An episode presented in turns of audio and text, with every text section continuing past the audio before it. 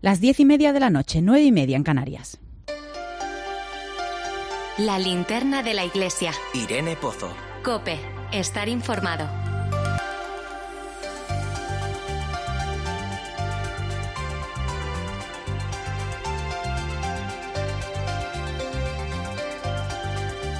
Hola, ¿cómo estás? Muy bienvenido a la linterna de la iglesia. A esta hora parece que empieza a minorar el calor que nos acompaña, como es habitual en estos meses de verano. Y es de agradecer un pequeño respiro al ambiente sofocante que llevamos días, ¿verdad? Semanas soportando. Esta linterna que se enciende en la noche del viernes trae algo de aire fresco para sobrellevarlo. También un soplo de esperanza para mirar a las noticias sin desfallecer, que también parece que se ha vuelto irrespirable el aire si ponemos la vista y la atención en Haití o en Afganistán. No son nada nuevo las noticias que nos llegan desde allí, como tampoco el calor en agosto. Pero no por eso resulta menos angustioso conocer las circunstancias en las que muchos hermanos nuestros tienen que afrontar un presente sombrío y un futuro incierto. No tengáis miedo, escuchamos potente la voz de Jesús de Nazaret, y así estas mismas palabras las repiten quienes están viviendo ahora mismo el Evangelio encarnado en aquellas tierras tan lejanas, sí, pero tan cerca de nosotros si entendemos la humanidad como esa hermandad a la que nos invita a mirar el Papa y que no termina ni excluye a nadie. Por eso lo que les pase a los de lejos o al de al lado no puede dejarnos indiferentes si somos seguidores de Cristo. Por eso, donde otros ven inmigrantes, nosotros estamos llamados a ver personas. Y donde se habla de menas, preferimos ver a los niños que son, sea cual sea su lugar de procedencia. En Ceuta, estos niños y niñas, adolescentes en su mayoría, son una llamada de atención y una petición de compromiso. No podemos querer para ellos el olvido, la tierra de nadie, la inseguridad de un país que los ha tratado como arma arrojadiza humana. Son niños, como tus sobrinos, tus nietos, tus hijos o los míos. Y a cada uno debemos prestarle la atención que marca la ley y que nos ha tatuado en la piel la misericordia de Dios. Solo así podremos respirar el aire limpio y fresco de esta noche de verano. Aquí cerca también ese respiro nos llega con el ejemplo de Ávila. El fuego ha logrado ser controlado y aunque los daños son muchos, el esfuerzo de los vecinos, de los servicios de seguridad y de la Iglesia han vencido la batalla, dejándonos además la preciosa lección de esa Iglesia puesta al servicio, rápida en su capacidad de ayuda, dispuesta a unir el hombro a quienes defienden la vida, el planeta, nuestra tierra fecunda y acogedora, dispuesta siempre a regalarnos su bendición. Con todo eso y las ganas de respirar un poco a la fresquita de esta noche, te repito, bienvenido seas a la linterna de la iglesia. Recibe un saludo de Nacho de Gamón en la producción, de Chechu Martínez en el control de sonido y de quien te habla, Ana Medina, en este viernes 20 de agosto. La linterna de la iglesia. Irene Pozo. Cope, estar informado.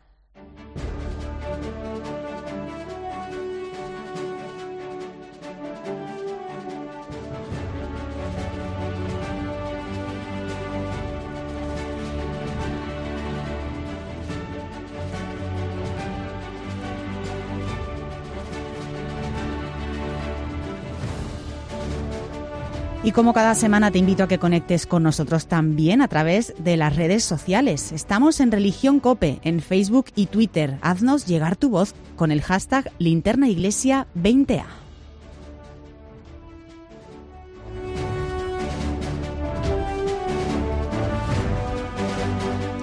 Comenzamos conociendo las principales claves que nos deja la actualidad de la semana. Este 2021 estamos celebrando el año jubilar de las misioneras eucarísticas de Nazaret, al cumplirse 100 años de su fundación por el entonces obispo de Málaga, San Manuel González.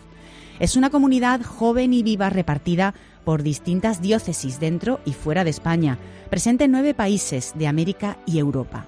En estos días, además, están más de fiestas si cabe con la profesión perpetua de seis nuevas religiosas. En España han hecho sus votos tres de ellas, una natural de Perú en la Catedral de Palencia, designado este año templo jubilar donde conseguir la indulgencia plenaria, y dos españolas en la capilla del Seminario de Málaga, epicentro de esta congregación. En Asturias se están celebrando los tradicionales cursos de verano de la Granda, uno de ellos coordinado por Monseñor Juan Antonio Martínez Camino. Ha tratado la reciente aprobación de la ley de la eutanasia en nuestro país bajo el título Derecho a morir la eutanasia vista médica, jurídica, ética y teológicamente. En declaraciones a Cope Avilés, el obispo auxiliar de Madrid denunciaba el pasmo con el que han recibido los médicos esta ley.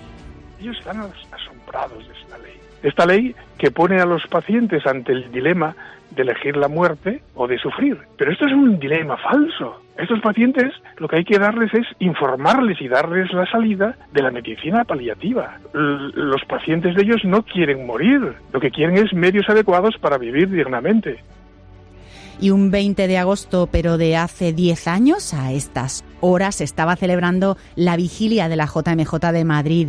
Ni el calor ni la tormenta lograron que los más de un millón de jóvenes que se congregaron en el aeródromo de Cuatro Vientos abandonaran el acto. Nacho de Gamón ha hablado con algunos de los jóvenes que estuvieron allí. Madrid, 20 de agosto de 2011, cerca de las ocho y media de la tarde. Casi un millón de jóvenes se reúnen en el llamado Campamento de la Fe, en Cuatro Vientos. Llevan varias horas a la intemperie, con el calor propio de un mes de agosto en la meseta. ¡Esta es la juventud del Papa! Es una fiesta, la fiesta de la fe. Juntos esperan la llegada del Papa Benedicto XVI y puntual aparece en el Papa móvil. Comienza la vigilia y a los pocos minutos aparece en escena una fuerte lluvia que obliga a parar durante un buen rato la celebración. Cuando el temporal amaina, el Papa agradece a la multitud su coraje por mantenerse a pesar de la lluvia. Vuestra fuerza es mayor que la lluvia. Gracias. Pero para Israel, uno de los jóvenes que estuvieron allí, fue justo al contrario. Recuerdo perfectamente esa noche de vigilia, como el Papa, a pesar de la que estaba cayendo, se quedó entre los jóvenes, con la lluvia, con el viento. Fue un gran momento de comunión, así lo recuerda Alicia, otra de las jóvenes que participaron en esa vigilia. Estuve de voluntaria con mi parroquia en la JMJ de Madrid en 2011. Recuerdo con mucho cariño la noche que pasamos en Cuatro Vientos, un momento de comunión muy fuerte de la iglesia. Tras orar ante el Santísimo Sacramento y consagrar a los participantes al Sagrado Corazón, el Papa Benedicto volvió a agradecer una vez más a los jóvenes su firmeza. Firmes en la fe en Cristo habéis resistido la lluvia. Nadie pensaba que el lema de la jornada se iba a vivir tan literalmente en aquella vigilia.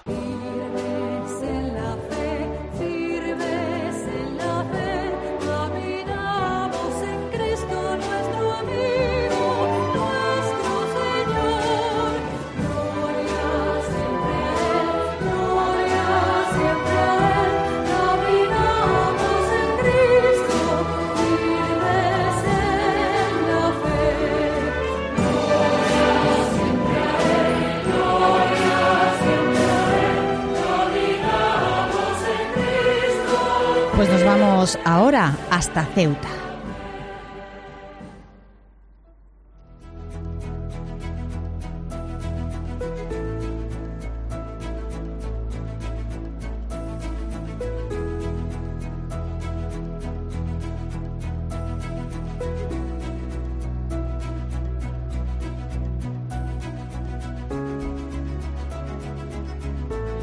Desde la entrada el 17 de mayo de más de 8.000 personas a Ceuta procedentes de Marruecos, poco, muy poco, se ha vuelto a hablar de ello. Los más de 700 menores que aún permanecen en nuestro país comenzaron a ser sujeto de devoluciones a Marruecos el pasado fin de semana sobre la base del convenio bilateral entre España y el régimen alawí, revisado por última vez en 2012 y que nunca se había puesto en marcha antes. Ante esto, numerosas organizaciones han elevado la voz de alarma, entre ellas el relator especial de Naciones Unidas sobre los Derechos Humanos de los Migrantes, el Defensor del Pueblo y la Fiscalía. La Conferencia Episcopal, por medio de su Departamento de Migraciones, emitió también un comunicado alertando de la situación y reclamando el respeto de los derechos de estos niños. Y Cáritas, junto a 27 ONGs, ha enviado una carta al presidente del Gobierno, Pedro Sánchez, para solicitar la paralización inmediata de estas repatriaciones que, según todos los expertos, violan de forma grave los derechos de los menores y lo hacen por ser realizadas de manera colectiva, sin aviso previo, sin trámite de audiencia de ningún tipo y sin cumplir las garantías establecidas legalmente, especialmente la asistencia letrada a estos niños y niñas como recoge la ley. Manuel Gestal es director de Cáritas Diocesana de Ceuta, una de las instituciones que firma esta petición. Bienvenido a la linterna de la Iglesia, Manuel. Hola, buenas noches, muchas gracias. Cuéntanos, ¿en qué situación se encuentran estos niños desde el 17 de mayo? De mayo? ¿Quién está cuidando de ellos? bueno, o sea, el, el 17 de mayo, entre el 17 y el 18, pues que pasaron, ahora mismo están acogidos 800, más o menos, pero yo creo que son más de más de mil los que andan, porque no estamos contando a los que están en la calle. Hay que decir que desde el primer día a los pequeños, a los más pequeños, se les fue acogiendo y se les concentró en naves, en unas naves allí mismo en la frontera, las naves del Tarajal, se les fueron concentrando allí y, luego fueron durante estos tres meses, que ya llevamos tres meses desde aquella, cumplidos, pues han ido habilitando sitios para acogerlos. Primero se cogió, se les metió también en antiguo donde estaba el Centro de la Esperanza, que ya había otros menores que ya habían pasado, eran 200 que se han intentado mandar a la península, creo que todavía no han salido todos a las distintas, pero que eso ya llevaban aquí tiempo, ¿no? Pero estos se fueron metiendo ahí en, la, en el centro de la Esperanza, en, un fuerte Piñés, que se fueron acomodando, y luego se han ido eh, dentro ahí, en una esplanada grande que hay en Piñés, pues allí se ha hecho Piniers 1, Piniers 2, Piniers 3, me parece que van por el 4 o el 5, y además también se ha utilizado un polideportivo, el Polideportivo Santa Amelia, que es de donde estaban saliendo ahora mismo los últimos, que han, estas tres, tres o cuatro entregas que se han producido. Y que, y, lo que nosotros, bueno, pues ahí están recogidos, se les entiende a través, o sea, perdón, se les entiende, no se les atiende a través de una empresa de, servicios que se dedica a esto, que se llama SAMO, y ellos tienen el personal cualificado porque tienen vigilantes de seguridad, tienen psicólogos, tienen trabajadores sociales y los están atendiendo en esas. Ahora, el problema es que quizá esas, esas instalaciones en las que están no son instalaciones que reúnan condiciones para estar mucho tiempo. Son para un tiempo de 15 días, 20 días, un mes si quieres, dos meses, pero no, no mucho más. Son contenedores lo que están poniendo allí, contenedores de estos que lo convierten en dormitorios. Claro. Eh, háblanos de las circunstancias en que se produjo su entrada en el país, porque muchos de ellos vinieron sin su familia, sin saber muy bien qué hacían ni las consecuencias que iba a tener. ¿Ellos quieren permanecer aquí? ¿Quieren regresar a su país? A ver, eh, nosotros hemos encontrado, hemos hablado con muchos porque más, tengo que ser sincero y nosotros con los que hemos hablado más es con los que están en la calle, no con los que están allí, porque la, al llevarlo a la empresa de servicios de esto, pues eh, no hemos hablado mucho con ellos, pues tienen sus profesionales que se dedican. Pero nosotros, desde el primer día, eh, vimos una necesidad social de personas que necesitaban ser alimentadas, que necesitaban que se les diera ropa, que y que no estaban controladas, que vivían en los asentamientos fuera de la, de la ciudad, o incluso dentro de la ciudad, en las escolleras del puerto, y desde Caritas, pues esto hay que darles de comer y llevarles alimento y, ropa, porque si nosotros se lo llevamos, probablemente evitemos que lo busquen de otra forma. Eso por un lado. Y otro, pues porque nuestra voluntad cristiana de Caritas es ayudar al que lo necesita. Y, ellos estaban en ese momento de extrema necesidad. Bueno, pues en esos momentos nos hemos encontrado con muchísimos niños pero muchos. ¿eh? Yo calculo que si había en aquella época unos 1.100, 1.200 o casi 1.500, pues de ellos 200, 300 eran niños. Niños menores de 18 años, me refiero. ¿eh? Había macacos, de, con todo el cariño del mundo, digo los macacos, de 8, 10 o 12 años, ¿no? Porque sí, porque los, eh, además que son muy simpáticos y nosotros, gracias a Dios, tenemos un intérprete. Bueno, uno de nuestros conductores es habla árabe, ¿eh? y bueno, pues nos entendíamos con ellos, pero tú, ¿por qué estás aquí? No, pues, nos decía uno, que lo he comentado en alguna otra ocasión, yo vivía, que vivía en Rincón, Rincón es un pueblo pesquero que está aquí a 14 kilómetros de Ceuta, y que esto lo estaba pasando muy mal, y que con la bolsa que nosotros le dábamos, que era una, una bolsa tipo picnic para un día, las de estas tipo de las que dan en los hoteles, cuando se va la gente de excursión, bueno, pues eh, decía, con eso comía su casa una, semana. Claro. ¿Mm? O sea que lo están pasando mal y no, no querían volver. Y ellos venían decían, estamos, nosotros queremos ir a España, porque en España podamos a comer. Prefieren estar pasándolo mal aquí ahora, aquí ahora, tal como están, que están fatal, ¿eh? Mm. o bueno, están fatal, están mal, porque están allí, a fin de cuentas, no deja de ser una zona donde están todos concentrados, vigilados, eh, no pueden entrar y salir libremente, pues entonces están, vale, no están bien, ¿no? Por decirlo de, alguna forma. Pero prefieren estar así aquí, que, que, comen todos los días, que, que regresar. Sobre estas situaciones, eh, Manuel, yo imagino que no es lo mismo mirarlo desde un despacho o desde el titular de, un periódico que hacerlo cara a cara, como lo hacéis vosotros.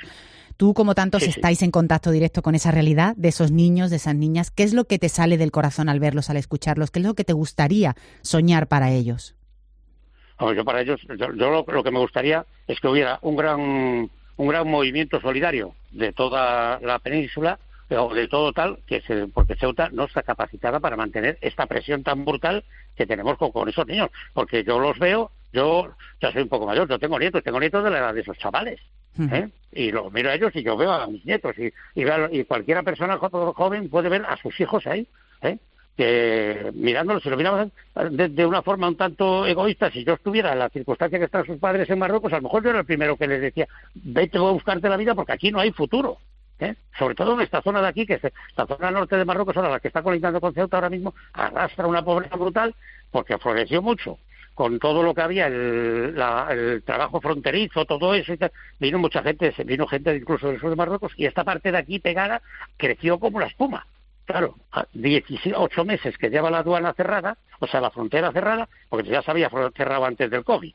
Entonces ahí se ha, se ha perdido muchísimo, un caldo, o sea, se ha perdido muchísimos puestos de trabajo y hay mucha gente que no tiene para comer. Claro. Hay mucha, y claro, ahí me voy, aunque sea un bocadillo al día, pero un bocadillo al día que me como. Es que allí a lo mejor no lo come todos los días.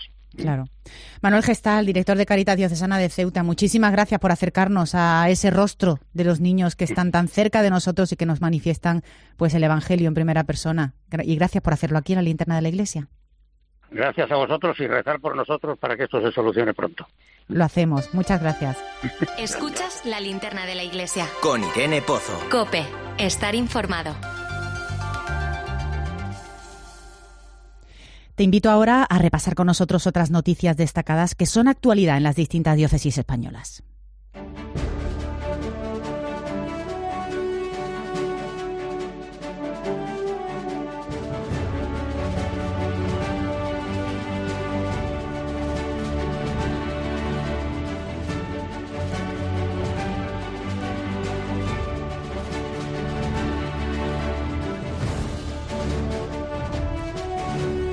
El fuego es uno de los peores enemigos del verano y dan fe de ello los últimos incendios de la Pobla de Masaluca en Tarragona o Azuévar en Castellón. El de Navalacruz en Ávila ha sido declarado uno de los más graves de los últimos años en nuestro país y ha logrado ser estabilizado, aunque sigue activo después de ocho días arrasando 20.000 hectáreas. La Iglesia bulense ha estado también al pie de la lucha, acompañando con su oración y con toda la ayuda posible, efectiva, a los servicios de emergencia. Ausi Rueda, delegada de Medios de Ávila, buenas noches. ¿Qué puedes contarnos a día de hoy?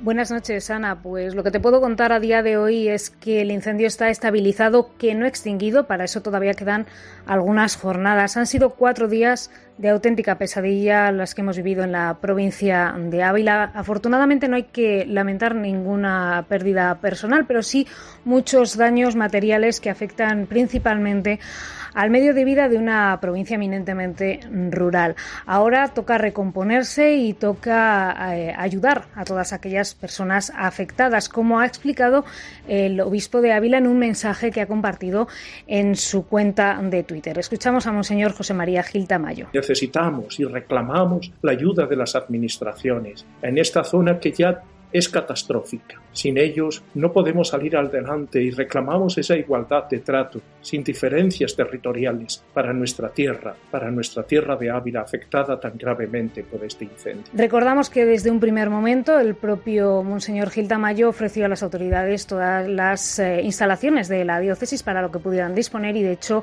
tanto en la Casa Diocesana de Ejercicios como en el Colegio Diocesano Asunción de Nuestra Señora se ha dado cobijo a más de 100 bomberos forestales de distintas brigadas llegados de diferentes puntos de España para que pudieran descansar.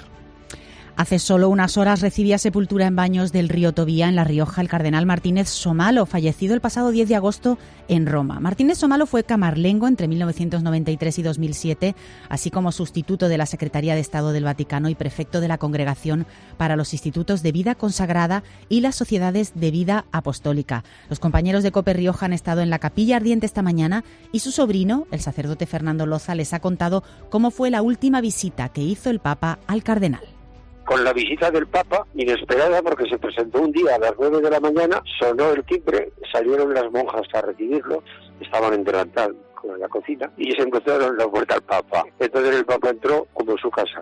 Entró a verle, estuvo hablando con él un rato, le regaló un rosario, le dio la bendición y mi tío se quedó muy consolado también. El funeral corpore insepulto ha estado presidido por el cardenal Juan José Omeya, arzobispo de Barcelona y presidente de la Conferencia Episcopal Española, con la presencia de otros cardenales y obispos. Estas eran las palabras que el cardenal Omeya dedicaba a don Eduardo Martínez Somalo. Cuando llamaba por teléfono a don Eduardo para felicitarle por su santo, por sus cumpleaños o por otra circunstancia, siempre me repetía que había que dar muchas gracias a Dios por lo que nos ha concedido en nuestra vida. Retomando esta idea de ser agradecidos, quisiera que en esta Eucaristía diésemos gracias a Dios por su persona, por los consejos que nos daba, por su buen hacer, por todo lo que ha aportado de bien a la Iglesia desde los diferentes encargos que recibió de parte de los obispos y del Papa. Y nos vamos hasta el sur, donde Vejer de la Frontera en Cádiz ha acogido la apertura solemne del año jubilar concedido a la Virgen de la Oliva, su patrona. Esta imagen cumple 425 años y 25 de su coronación canónica. Carlota Carmona, desde la diócesis de Cádiz Ceuta, nos trae más detalles. Buenas noches. Buenas noches, Ana. Toda una fiesta mariana para estas tierras. La celebración que abre este jubileo fue presidida por el obispo don Rafael Zornoza el 10 de agosto en la parroquia del Divino Salvador de Vejer y estuvo concelebrada por 15 sacerdotes diocesanos. En su homilía, el prelado resaltó el amor a María que Vejer manifiesta a lo largo de tantos años y expresó su deseo de que este año sirva para crecer en amor y unidad, signos de identidad cristiana. La imagen de la patrona estará presidiendo el templo hasta el 24 de agosto, fecha en que regresará a su santuario. Y desde Andalucía, pero con un eco internacional, nos llega este sonido.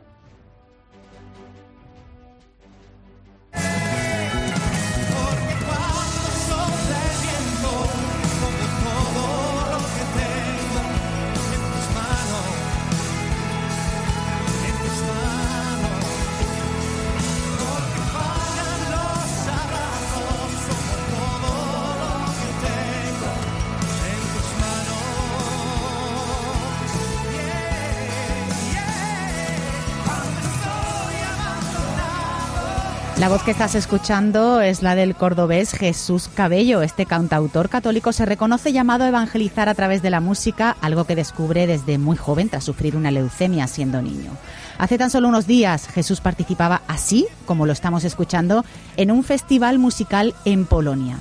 Emitido en directo por la televisión pública polaca para millones de telespectadores, estaba enmarcado dentro de la peregrinación anual a la Virgen de Chestokova. Buenas noches Jesús, bienvenido a la linterna de la iglesia. ¿Qué tal, Ana? Buenas noches, qué alegría escucharte. Igualmente, bueno, se trataba de un concurso internacional de música cristiana ecuménica, el primero de estas dimensiones, algo así como una Eurovisión, para entendernos a lo cristiano, ¿verdad? Sí, sí, además ha sido una, una gozada, ¿eh? tanto en medios como en el cariño de la gente y la experiencia de compartir con otros de otros países que hacen lo mismo que nosotros aquí, evangelizar con la música, pues vivir ese, ese momento. Yo creo que ha sido un regalazo. ¿Y cómo se siente uno, Jesús, cuando lo llaman para participar en algo así? Y sobre todo cuando se ve encima de ese macroescenario cantando ante millones de personas. ¿Puede ser quizá lo más grande que hayas hecho nunca? Bueno, buena pregunta. Eso me lo han dicho otras veces. Yo creo que lo más grande que hago en mi vida es lo que hago todos los días. ¿eh? pues vivir la rutina con la familia y eso es precioso. Pero sí es verdad que se siente uno muy pequeñito. Se siente pequeñito y, y súper agradecido, porque ahí en lo alto podían estar muchos hermanos míos españoles, ¿no? Que lo hacen también súper bien y que, que, también pues tenían derecho a estar allí. Yo estoy súper agradecido y espero haber dejado a, mi país en buen lugar. Bueno, seguro que sí, te hemos escuchado y sonaba muy bien, te hemos visto también en tus redes sociales, has compartido la actuación eh, central de, tu participación en este festival y daba gusto verlo, ¿eh? era maravilloso. Muchas gracias, muchas gracias. Yo de verdad que ha sido un regalazo y también tuve la oportunidad de, de, que me acompañara mi mujer, Paloma, y bueno, ha sido una experiencia preciosa de, también de misión. Hemos tenido algunas escapadas, algunos grupos pequeñitos para contar nuestro testimonio y cantar, y ha sido una preciosidad. Jesús, ahí donde lo escuchas, es una persona muy sencilla, como él ha dicho. Lo, extraordinario que hace lo hace todos los días. Es profe de lengua y literatura, está casado con Paloma, padre de un niño. Jesús, ¿qué significa para ti la música y qué significan oportunidades como esta? Pues la música para mí es un don, es un regalo que me permite expresar mi relación con Dios y, mi esperanza, mis miedos, mis luchas, ¿no? Yo creo que, que, si no hubiera sido músico tendría que ir al psicólogo, ¿no? Porque tendría que buscar un punto de fuga. Para mí la música es mi forma de explicar lo que pasa por dentro, ¿no? Y, y bueno, en un momento de mi vida veo que eso es importante para los demás y ayuda y ya me lo tomo un poquito más en serio, ¿no? Y ya pues invierto más esfuerzo y más dedicación para, para sacarle el máximo rendimiento y multiplicar los talentos, ¿no? Para mí la música es un don de Dios que, como digo, uso a diario para poder expresar mi amor por, por él. Como bien has dicho, Jesús, son muchos los talentos musicales que tenemos dedicados a evangelizar a través del sonido, de la música, del arte en nuestro país. Tú acabas de sacar un nuevo trabajo, el quinto disco de tu carrera. Vamos a escuchar un poquito. Suena así. Susurrándome al oído, encendiste la memoria, mis momentos congelados en estampas invisibles. He pasado como un niño de puntillas por mi historia. Se grabaron para siempre en mi pecho como en Jesús Cabello, ¿qué nos trae este nuevo disco? Bueno, este nuevo disco creo que es algo muy meditado, muy maduro, con una experiencia ya de vida fuerte, ¿no? Eh, algunas pérdidas en mi familia, que bueno, que al fin y al cabo todo lo que canto eh, está impregnado de la historia que vivo, ¿no? Y creo que es un disco muy maduro, con una profundidad que puede sintonizar con todas aquellas personas que ya han vivido eso, ¿no? Y bueno, eh, disfrutándolo también mucho, siempre como, como si fuera el primero y también agradecido de que Dios me permita seguir haciendo, haciendo música. Pues Jesús Cabello, que ha participado en este Festival de Música Ecuménica Cristiana en Polonia, en Chestokova, y ha querido estar esta noche con nosotros aquí en la linterna, además compartiéndonos pues uno de los temazos de este nuevo trabajo, eh, Tu Guardián, que estamos escuchando ahora. Muchos éxitos en esa carrera, que siga dándonos tantas alegrías y que produzca tantos frutos en la fe de muchas personas, que es lo importante. Jesús. Muchísimas gracias, Ana. Un abrazote grande y que Dios os bendiga. Un abrazo enorme, gracias Jesús. Pues nosotros te seguimos contando noticias a partir de las 11 de la noche, las 10 en Canarias. Recuerda que estamos conectados a ti en Religión Cope a través de las redes sociales, en Facebook, en Twitter. Hoy puedes conectar con nosotros a través de la etiqueta del hashtag Linterna Iglesia 20A. Desde siempre tú has sido mi guardián Reconozco paso a paso tu calor. Me has cuidado como a un hijo de verdad. Soy la causa y consecuencia de tu amor. Soy la causa y consecuencia de tu amor. Desde siempre tú has sido mi guardián. Reconozco. La linterna de la iglesia. Irene Pozo. Cope. Estar informado. Dale. No, el hola, hola tienes que darlo tú. ¡Hola, hola! ¡Comienza! ¡Tiempo de juego! Rueda la liga y en Cope lo vivimos contigo intensamente. Bienvenidos al Campeonato Nacional de Liga de Fútbol en Primera División. Este fin de semana. Más goles, más Paquito, más radio. Este sábado Athletic Club de Bilbao, Fútbol Club Barcelona. ¡Casi de chilena! Y el domingo Atlético de Madrid, Elche, Levante, Real Madrid. Va a buscar el apoyo Y la. Vuelta Ciclista. Tiempo de juego. El número uno del deporte. Paco González, Manolo Lama y Pepe Domingo Castaño. Los números uno del deporte. En los 1100 años de historia de Hungría, la fe y el respeto por la tradición han creado una serie de lugares maravillosos y sagrados por todo el país que están esperando a que los visites. Del 5 al 12 de septiembre se celebrará el 52 Congreso Eucarístico Internacional. Viaja a Hungría y descubre sus tesoros religiosos. Infórmate sobre el evento en iec2020.hu. Escuchas la linterna de la iglesia. Y recuerda, la mejor experiencia y el mejor sonido solo los encuentras en cope.es y en la aplicación móvil. Descárgatela. Ya está aquí lo más esperado del arranque de la temporada, la guía marca de la liga. La más completa del mercado que trae toda la información del fútbol nacional e internacional masculino y femenino. Ya a la venta en tu kiosco la guía marca de la liga. No te quedes sin ella. ¿Sabes que Nara cuida tu salud con su plan Vida Sana desde 8,60 euros mes sin carencias ni permanencias? O bien puedes contratar su seguro de salud con hasta tres meses gratis. Con Nara, videoconsultas gratis e ilimitadas, chat médico, reembolso farmacéutico, asistencia dental. Elige Nara. Infórmate 913-874-199 o naradigital.es. Nara, salud y bienestar adaptados a ti.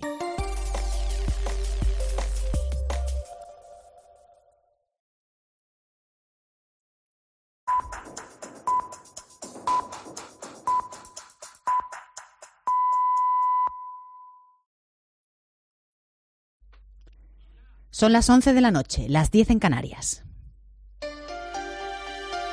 La linterna de la iglesia. Irene Pozo. Cope, estar informado.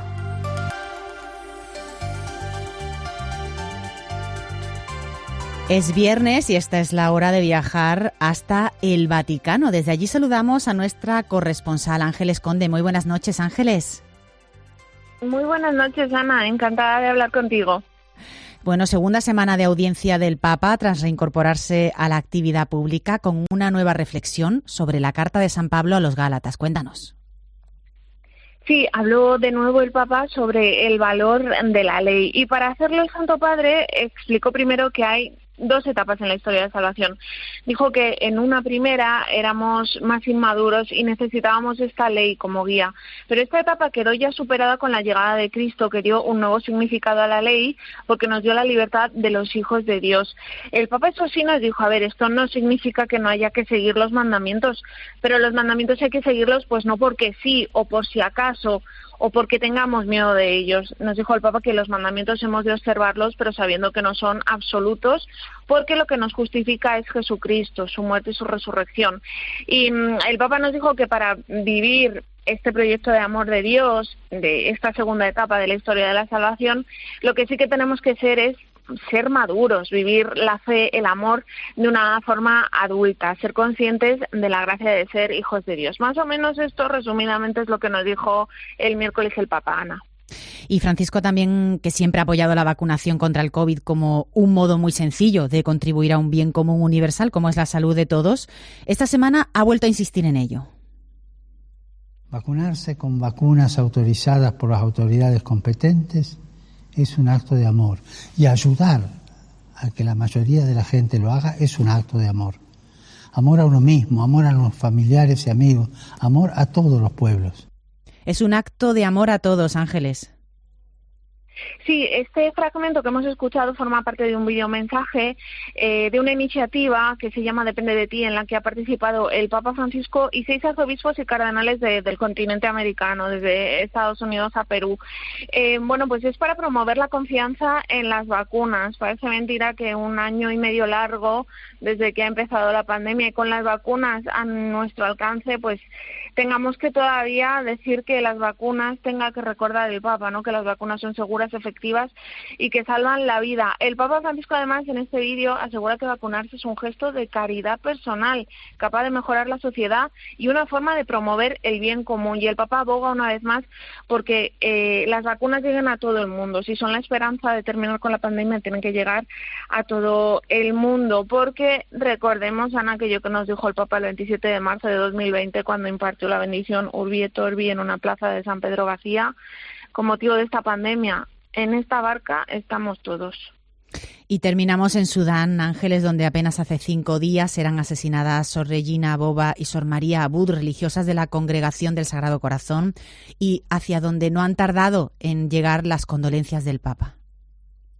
Sí, el Santo Padre envió un telegrama eh, en el que se confiesa profundamente entristecido al enterarse de este brutal ataque a un grupo de hermanas del Sagrado Corazón y dice que confía en que este sacrificio promoverá la causa de la paz, la reconciliación y la seguridad en la región, porque es verdad que es, fue un asesinato a sangre fría, totalmente volvían nueve religiosas de celebrar en una parroquia un aniversario de, pues eso, de, de la parroquia de la que venían y en el camino fueron asaltadas Huyeron como pudieron hacia unos árboles en el bosque junto a la carretera y los atacantes eh, las persiguieron y las dispararon por la espalda. Dos de estas hermanas pues eh, fallecieron tristemente y bueno, no es solo ha sido un ataque a sangre fría, sino que bueno eh, compromete la paz, la frágil paz que, disfruta Sudán del Sur después de que estallara una guerra civil al poco de, configurarse el país en 2011.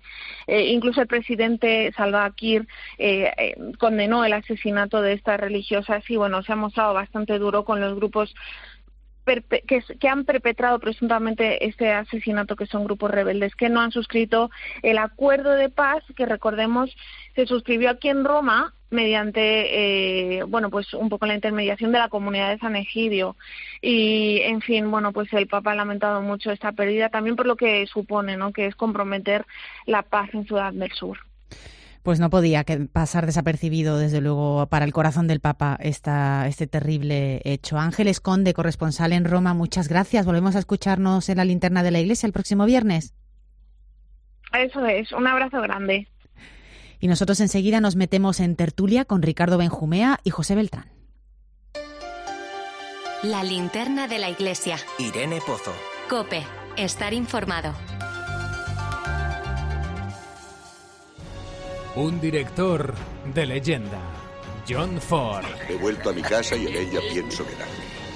Dos películas inolvidables, El hombre tranquilo y El sargento negro. El domingo por la noche, en 13.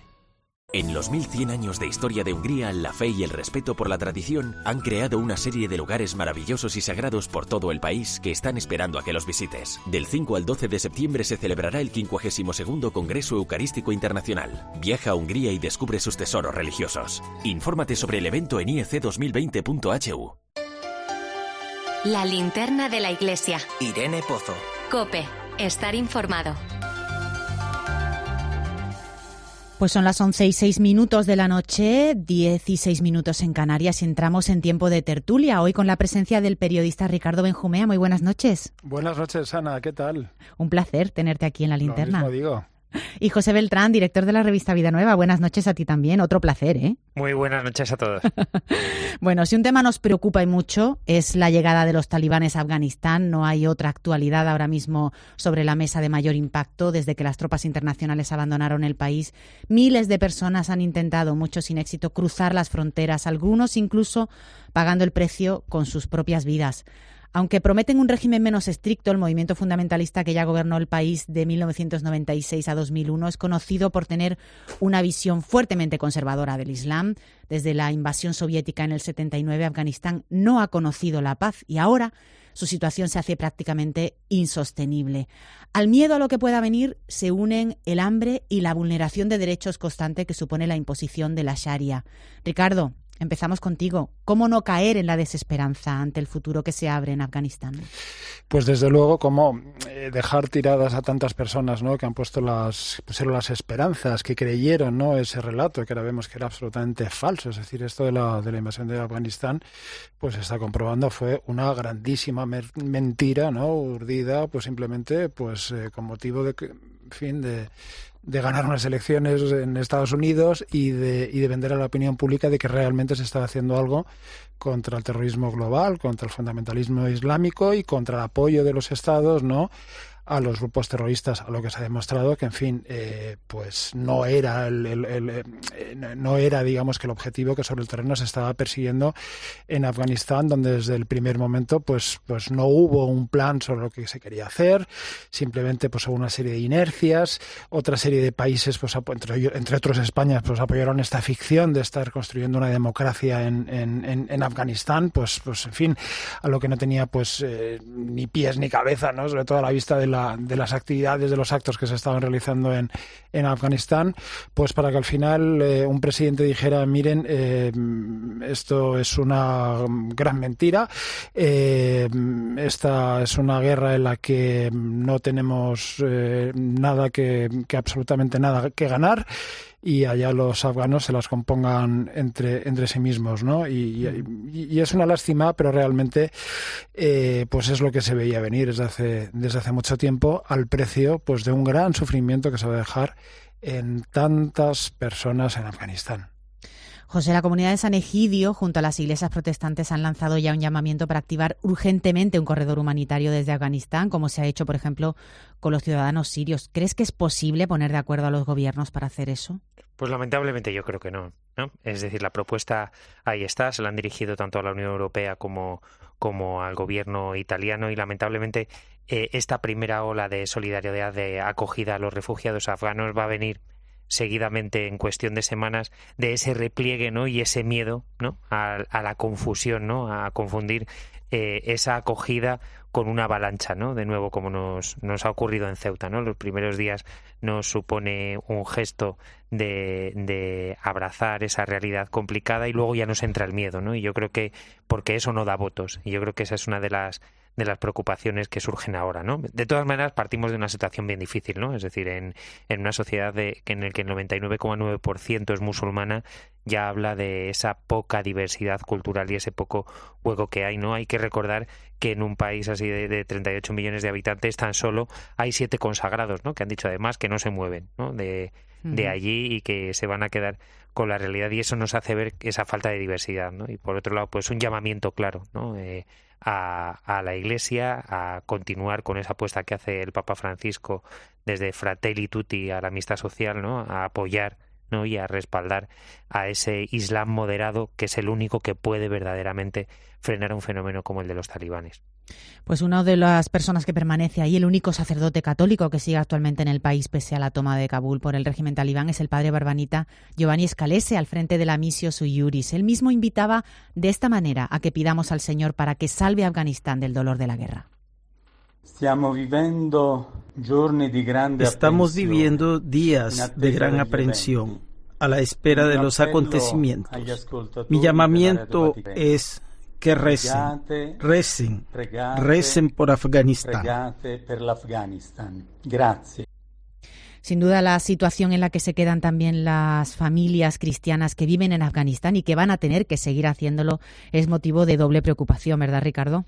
Sí, los cristianos realmente no son muchos, no se sabe ahora cuántos pueden ser. Hasta hace poco pues, el Departamento de Estado norteamericano estimaba que podían llegar a ser unas 8.000 personas, que es una minoría eh, muy pequeña. También la minoría chiita pues, pues lo está pasando mal. Ya veremos pues, factores políticos cómo, cómo influyen. ¿no? Parece que los talibán pues, sí que quieren llegar a esa especie de pacto tácito en, la que ellos pues no van a interferir en asuntos de, otros países, le hace apoyar grupos terroristas que vayan a atentar contra Occidente, a cambio, eso sí, de que les dejen tranquilos en la, la implantación de las harías, según su, su, demencial interpretación eh, de la ley islámica, y, por supuesto pues cualquier cuestión de, derechos fundamentales de, ley natural pues pues queda en un segundo plano no ahí se ve la importancia no de todos estos diálogos que se han abierto desde desde, desde la Santa Sede, ¿no? Benedicto XVI, con esa insistencia en la, ley natural, ahora Fratelli Tutti que tú mencionabas, ¿no? Eh, cómo es tan importante dialogar, eh, en fin, con el Islam, no solamente con el Islam moderado, sino con el Islam pensante, ¿no? Eh, es decir, cuáles son esos valores universales que personas de todas las confesiones religiosas deben compartir, porque, porque ese diálogo después va a tener repercusiones en todos los lados, ¿no? Estamos viendo, sin ir más lejos en Francia, pues mm, nueva normativa, ¿no? Sobre, sobre la laicidad, sobre el laicismo, ¿no? Eh, que está pensada concretamente pues para, para ver cuál es el papel de las comunidades musulmanas en la República Francesa, pero que de una manera u otra pues, pues va a afectar a, todos los ciudadanos, sean de, una confesión o, sean de otra, ¿no? Por lo cual estos diálogos realmente sí que sí que son importantes, ¿no? Y, van a tener una incidencia, ¿no? Clarísima eh, también en nuestros países. Pues miramos ahora Haití, si os parece, tras el terremoto de 7,2 grados Richter que asoló el sur del país el pasado sábado. Son ya más de 2.000 los muertos, cerca de 10.000 heridos y 137.000 familias que se han quedado sin hogar, según datos oficiales. Hablamos de un país donde los fenómenos naturales no dan tregua, pero que es además castigado doblemente por la extrema pobreza y por la violencia. Esperamos que la línea con la que conectamos ahora mismo con Haití aguante para que podamos saludar y conversar con el padre Paul Fils Belot jesuita, director de Fe y Alegría en Haití. Muy buenas noches. Eh, muy buenas noches. Cuéntenos, padre, ¿cómo vivió usted los acontecimientos del pasado sábado? ¿Dónde le pilló el terremoto?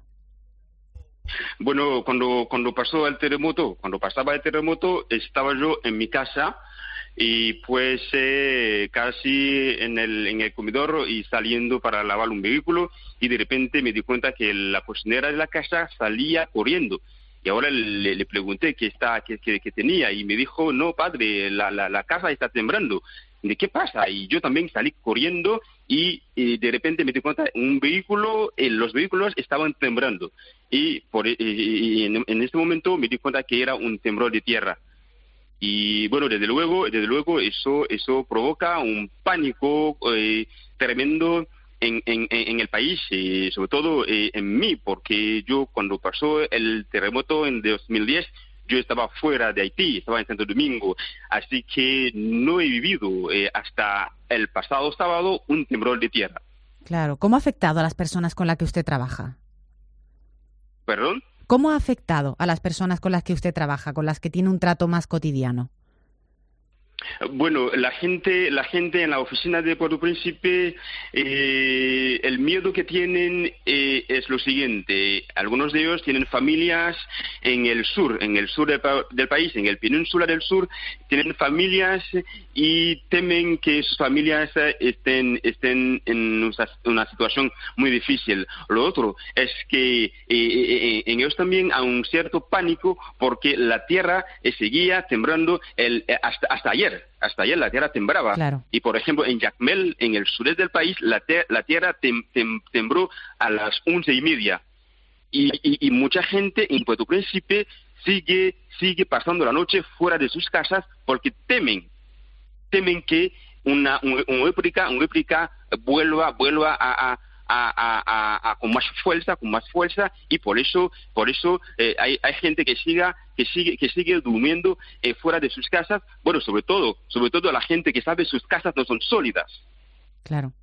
Se han activado numerosas campañas de ayuda desde organizaciones eclesiales. ¿Cuáles son las principales necesidades que podemos contribuir a atender también nosotros desde aquí?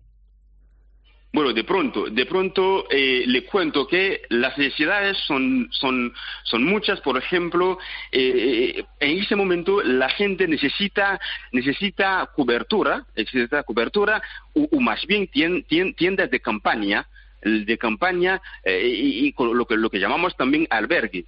Y, es la gran necesidad, la gran necesidad, porque hay una, hay una ciudad en el, en el sur del país que se llama Marcelín Marceline, 90% de las casas de, esa ciudad, de esta pequeña ciudad se cayeron.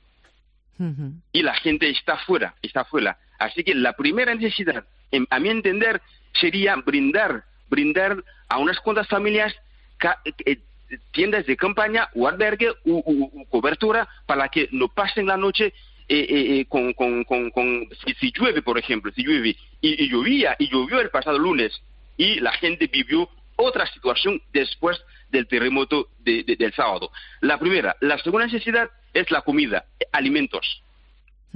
Tú te imaginas, tú te imaginas, hay, familias que, que, eran que eran como eh, comerciantes y la casa la casa se cayó con todo no tienen dinero, no tienen nada y la comida que vendían tampoco pueden usarlo porque porque está debajo de, de, las de, de, escumbres, debajo de la casa y no pueden eh, tocarlo. la, la, segunda necesidad es la comida. La gente no tiene comida. Por ejemplo, agua. La gente necesita agua.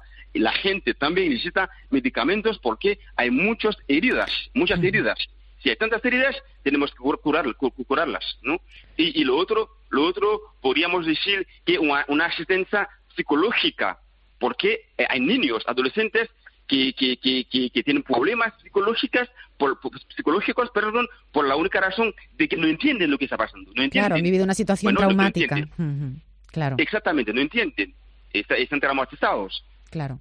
Se encuentran conmigo, padre Velot, eh, los periodistas Ricardo Benjumé y José Beltrán, a quienes voy a dar la palabra ahora para que también ellos puedan preguntarle. Adelante, compañeros. Sí, buenas noches, padre Velot. Eh, habla, buenas noches. Habla usted de la, de la ayuda humanitaria y ahora mismo pues, pues está claro que es una urgencia inmediata ¿no? a la que hay que responder ya. Eh, pero viendo un país como, como Haití, ¿no? Eh, tan vulnerable a las, a las crisis, a las crisis naturales, ¿no? tan vulnerable también a la violencia política, en fin, mucho más vulnerable que por ejemplo la República Dominicana, que es, que es un país vecino, ¿no? Esa vulnerabilidad pues, pues se debe ¿no? a que hay unas causas estructurales detrás de todo esto eh, que le hace pues pues más susceptible ¿no? de sufrir con sufrir mayores daños ante cualquier ante cualquier circunstancia de, esta, de este tipo. Eh, ¿qué le gustaría a usted ver eh, estos días, estas semanas, ¿no? ¿Qué tipo de acciones, ¿no? no solamente a corto plazo, sino también a medio largo plazo para que eh, Haití sea menos vulnerable ¿no? a fenómenos naturales de este tipo a violencia política como la que hemos visto también pues en las, en las últimas semanas. ¿Qué se puede hacer? ¿Qué se podría, ¿Cómo se podría ayudar a Haití realmente a, consolidarse más como, una nación ¿no? pues más igualitaria, más, eh, fuerte, ¿no? más, resiliente, ¿no? más capaz de afrontar pues esta serie de, circunstancias ¿no? que con tanto dramatismo muchas veces vemos que la golpean? Bueno, la pregunta es sumamente importante y por eso voy a, voy a tratar de, contestarla eh, un, poco largo. Primero, eh, lo que se podría hacer a largo, a mediano o a largo plazo, lo que se, debe hacer ahora mismo, ahora mismo es, sería una política de, de sociedad. ¿Cuál es la política de sociedad? Es decir, una política de sociedad, a mi entender, quería decir, quiere decir que en esta política el Estado haitiano que es hasta ahora un Estado débil, tiene, ha de pensar, ha de pensar cómo va a acompañar a, esta, a este pueblo en sus maneras de vivir. Y al primer, en, primero, vivir, es decir, cómo vamos a construir. Tenemos que tener una política de construcción. Lo que, lo que pasó el sábado volverá a pasar mañana si el Estado no toma decisiones concretas. Porque hay casas que se cayeron, también eran en esta, en esta, en esta misma condición hace 10 años. No se cayeron porque el terremoto pasó con mucha fuerza en la capital del, país. Por eso no se cayeron, pero ahora pasa en este lugar, se cayeron. Mañana, si vuelve a pasar en Cabo Llano, hay casas que van a caerse Ahora bien, el Estado haitiano tiene que tener una política clara de sociedad. ¿Qué tipo de sociedad queremos hoy? Una sociedad que, tiene que vivir con dignidad, es decir, que tiene una casa buena, una casa sólida, así que cuando vuelva el terremoto, bueno, sí, la casa puede temblar, pero no caerse. Eso es una política, a mi entender, que el Estado tiene que, tiene que eh, eh, eh, hacerse esta política. Y, y, y, ahora, y ahora, si el Estado no puede asumir este cargo, te lo digo, volverá a pasar lo peor. Volverá a pasar lo peor. Entonces, en este caso, a mediano plazo, mañana, otra cosa que hay que hacer es una campaña de sensibilización. Hacer una campaña de sensibilización para decirle a la gente cómo tiene, tienen que, que construir. Bueno, hay gente, te, lo digo con claridad, con mucha, con mucha franqueza, hay gente ni siquiera tiene posibilidad de construir una casa sólida. Allí está el trabajo del Estado para acompañar a los ciudadanos que no tienen posibilidad para construir una casa sólida. Entonces, si el Estado no, no, toma estas decisiones, a mi entender, decisiones claras con relación a cómo se debe construir en un país tan vulnerable como, como el, el, nuestro, entonces eso lo mismo volverá a pasar en un año, en dos años. Y eso tiene que hacer en, en, en mediano y largo plazo. Eso no, no para, para mañana. Tal, vez en cinco años, en diez años. Pero el Estado tiene que decidir. Cuando el Estado decida, allí iremos adelante pero tan, tan, tan, tan, tan, tan, tan pronto, si nada se hace, eh, te, lo, te lo digo con claridad, volveremos a, vivir una situación peor que lo que, que, la que hemos vivido el pasado, el pasado sábado. A, mi entender, es, es, es eso, una política de sociedad. Claro. Pues dentro de esta política hay otras hay otros puntos que van a tener que, van a tener que tomar en cuenta. Esperemos, esperemos que sea así. Hospitales, en esta, perdón, perdón, sigue un, un, por favor. En esta, en esta política de sociedad, lo que es importante también es construcción de hospitales. En este país no tenemos hospitales para acoger a la gente cuando se da esta situación. Pues muchísimas gracias, Paul Fils Velot, director de Fe y Alegría de Haití. Ojalá, ojalá que eso que nos está contando se, se construya, se configure para que no vuelvan a suceder noticias como esta. Gracias por atendernos entre todos los frentes que sabemos que tienen abiertos para ayudar lo máximo posible. Gracias, nuestro apoyo y nuestra oración que nos falta ha sido un placer, ha sido un placer compañera y compañero de, de, de, de, España, ha sido un, placer y estamos aquí para, para, para informar, informarle lo que está pasando y lo que ustedes quieran que, que, que, compartamos con ustedes. Fue un placer. Muchas gracias a ustedes también. Muchas gracias. Muchísimas gracias. Pues Ricardo Benjumea, José Beltrán, se nos están acabando los minutos, pero no me gustaría hacerlo sin lanzar pues un rendido homenaje a también el espíritu del pueblo haitiano, que es un testimonio también para todos nosotros, ¿verdad, José? Mira, si hay algo que no se derrumba en Haití es esa fe de, de esa gente que una catástrofe tras otra nos da una lección de, de vida constante. Pues así es. Eh, bueno, mm, para mí es un placer teneros aquí en la linterna de la iglesia, haber compartido con vosotros eh, esta actualidad y mucho más que hay de lo que podríamos haber hablado, pero bueno, se nos acaba el tiempo. Gracias de verdad, de todo corazón, Ricardo Benjumea, por tu aportación siempre a la linterna de la iglesia. Un abrazo. Muchas gracias, Ana. Un abrazo fuerte. Bueno, y te digo también adiós a ti, eh, José Beltrán. Un abrazo fuerte. Volveremos. Un abrazo.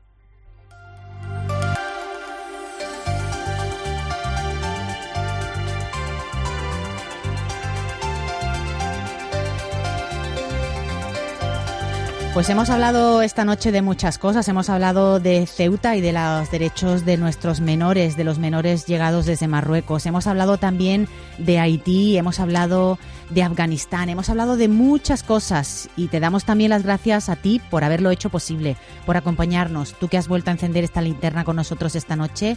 Gracias también. Nos escuchamos, ya sabes, de nuevo aquí en siete días. Ahora no te dejamos solo. Te dejamos con el partidazo de Cope y con Santi Duque. Gracias siempre por estar con nosotros.